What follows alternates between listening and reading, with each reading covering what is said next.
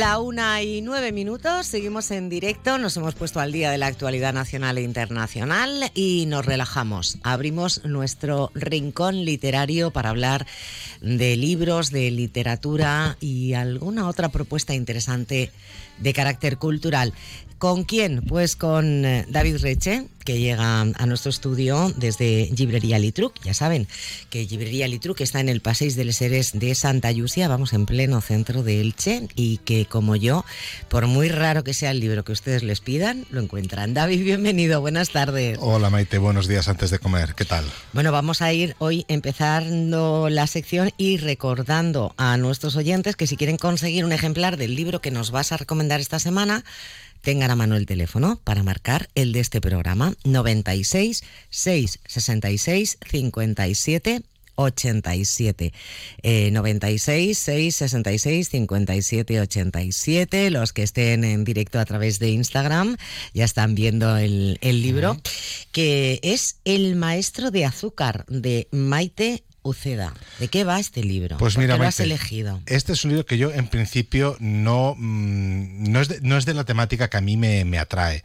pero vamos a tener al autor el 15 de marzo en la próxima velada gastronómico literaria en el Hotel Milenio y dije, voy a leerlo, porque tengo que leerlo porque voy a estar sentado al lado de la autora. Y te digo que eh, terminé el libro que casi se me escapa alguna lagrimita en, ¿En las serio? últimas páginas. O sea, de- que te libro. sorprendió, ¿eh? Sí, sí, sí, es un libro que, que me gustó. Habla de dos mujeres muy distintas que en 1895 han de viajar a, a Cuba. Una de ellas porque se va a casar con un hombre que no conoce, que es el maestro de azúcar de una hacienda, de un ingenio donde se fabrica el azúcar. El maestro de azúcar es la, la máxima autoridad técnica, digamos, de la hacienda. Y, Sí, como el, como el enólogo, ¿no? Que Sí, los vinos. Efectivamente. Y, y, pues eh, los propietarios de la hacienda quieren casar a este hombre con, con una mujer para que eh, necesitan casar a los españoles que viven allí, los capataces y mayorales, con mujeres españolas para que no se despisten demasiado con las indígenas, con las esclavas, bueno, ya no son esclavas, con las trabajadoras negras. Y entonces una mujer humilde a que se la llevan allí para casarla. Y por otro lado, una mujer eh, que es hija del médico de- del pueblo de origen de los propietarios de la hacienda, que también el médico va con su hija a Cuba para abrir el dispensario de esta hacienda.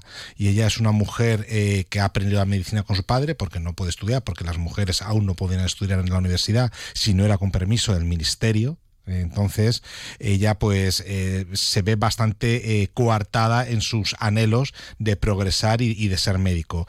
Y eh, va con su padre allí a la isla. Y entonces esta novela nos habla de todo lo que les va a pasar allí, la trama que hay en esta hacienda, la desigualdad que existía en aquel momento en Cuba, cómo los españoles veían la situación política, cuál era la situación política en España, la situación de las mujeres. Nos habla de un montón de cosas, empezando con un flashback de un personaje que en 1895 vive todo esto, pero nos lo cuenta en 1986 siendo ya una anciana eh, centenaria. Y cuando termina la, la novela eh, y esta señora está contando a un periodista cómo ha terminado todo y, y- cómo van al panteón donde están los personajes, no voy a hacer ningún spoiler, donde están algunos de los personajes del libro ya enterrados, porque evidentemente mueren, a los 100 años ya no están, eh, pues alguna lagrimita se te escapa. O sea, que es como una saga, es una novela histórica, también de corte pero, ce- social, sí, pero centrada en unos pocos meses, en unos pocos meses ahí, al final no es,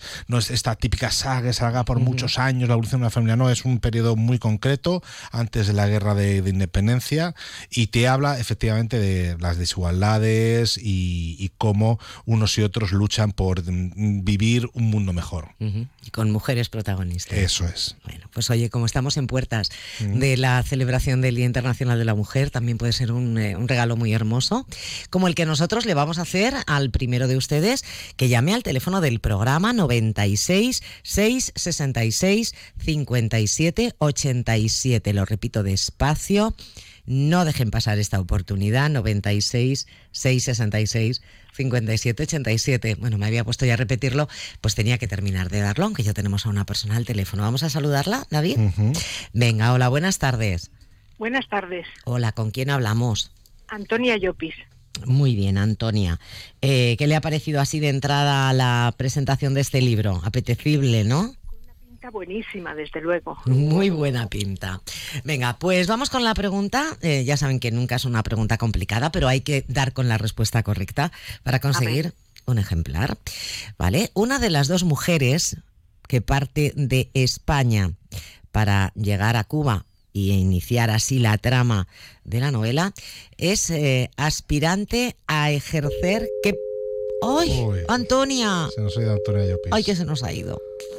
Bueno, venga, vamos a dejar libre, voy a, a lanzar la pregunta. Una de las dos mujeres que protagonizan esta trama y que parten de España para encontrarse en Cuba era aspirante o aspiraba a ejercer una profesión que en ese momento todavía no estaba permitida a las mujeres. ¿De qué profesión hablamos?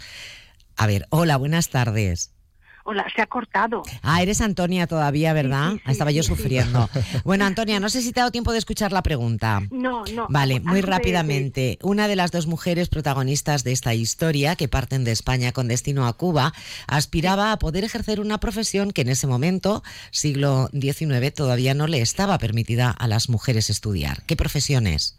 Pues quería ser médico porque era hija de un médico. Eso es. Perfecto. Muy bien, Antonia, pues para ti ya, a partir de esta tarde, te estaré esperando en Librería Litruc, ya sabes, en el Passeig de les Heres de Santa Llúcia, en pleno centro de Elche, Passeig de les Heres de Santa Llúcia. Un ejemplar para ti, que lo disfrutes muchísimo. Un abrazo. Muchas gracias. Un saludo, enhorabuena. Bueno, pues sí, que de verdad es que tiene una pinta maravillosa. Sí, sí, No me extraña que Antonia haya vuelto a llamar inmediatamente para no perderse la, la oportunidad. Y que además tiene la oportunidad de eh, venir el 15 de marzo a. Es verdad, a y que se lo firme autor la autora. firme claro, claro. Antonia, recuerda que va a estar en las veladas gastronómicos literarias la autora Maite Uceda el viernes 15 de marzo. Bueno, y recordar también que tenemos en marcha nueva edición del concurso de microrelatos. ¿Cuál era el reto? Pues era usar la primera frase del libro que recomendamos hace dos semanas, que fue Tres enigmas para la organización, de Eduardo Mendoza, una frase muy abierta que es Barcelona, primavera del año 2022. Y ahí de plazo está el jueves de esta semana, 29 de febrero a las 8, para enviar los relatos que no tengan más de 100 palabras adicionales a esta frase de Barcelona primavera del año 2022 al correo electrónico david.alitruc.es. Y aquellos que eh, el, el ganador de esta nueva edición pues se llevará un ejemplar también de este libro, Tres enigmas para la organización de Eduardo Mendoza.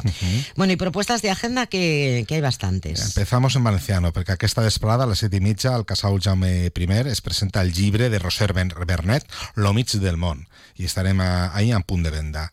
Mañana en Alicante, por si alguien se lo perdió cuando se presentó aquí en Elche, en la sede de la Universidad de Alicante en Canalejas, a las 7, Tomás Ferrando presenta su novela Los martes a las 5. Y este jueves a las siete y media soy yo quien, quien está invitado. Hombre, eh, ya está bien, ya está bien. A ver, ¿dónde al- vas a estar? Que te eh, sigamos. En el Instituto La Asunción, el ciclo que tiene Ignacio Fernández Perandones, Nacho, Nacho Fernández Perandones, con autores licitanos a las, a las siete y media en la Biblioteca de La Asunción y hablaremos de, de libros, de literatura, por si alguien quiere acercarse. Eh, no solamente porque voy a estar yo, sino que todos los meses Nacho Fernández Perandones invita a algún autor licitano y es muy interesante. Qué gran docente además, ¿eh? Eso es. No sí, sé si sí, ya ha llegado a darte clases No, a ti, no, a mí no, a Nacho. mí no, yo no estuve en La Asunción. Pero me consta que es muy, muy querido ya entre muchas generaciones ¿no? de, de alumnos que han pasado por sus, por sus manos. No sé si nos estará escuchando, probablemente no, porque aún Estará esté en dando clase. clase. Eh, pero eh, Nacho le mandamos desde aquí un, un abrazo.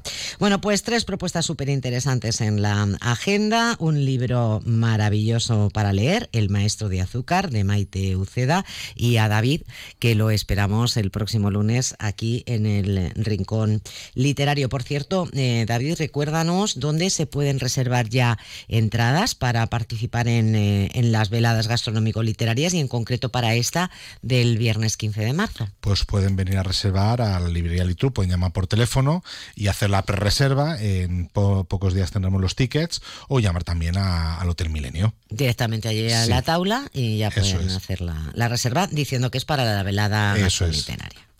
David, lo dicho, que tengas una feliz semana, buena lectura y hasta el próximo lunes. Nos leemos. Bueno, pues así fíjense, ya hemos entrado en la una y 19 minutos. Enseguida tiempo para las noticias. Primero llegarán las del deporte y después las de actualidad general en las comarcas del Vinalopó. Por mi parte es todo. Desearles que sigan disfrutando de la radio y de la tarde en la compañía de Onda Cero, que traten de ser lo más felices posible. Si es con un buen libro, mejor que mejor. Y hasta mañana. Y aprovecho para recordarles que todos los contenidos, entrevistas del programa de hoy estarán a su disposición en nuestros podcasts en la página web de Onda Cero Elche. Hasta mañana.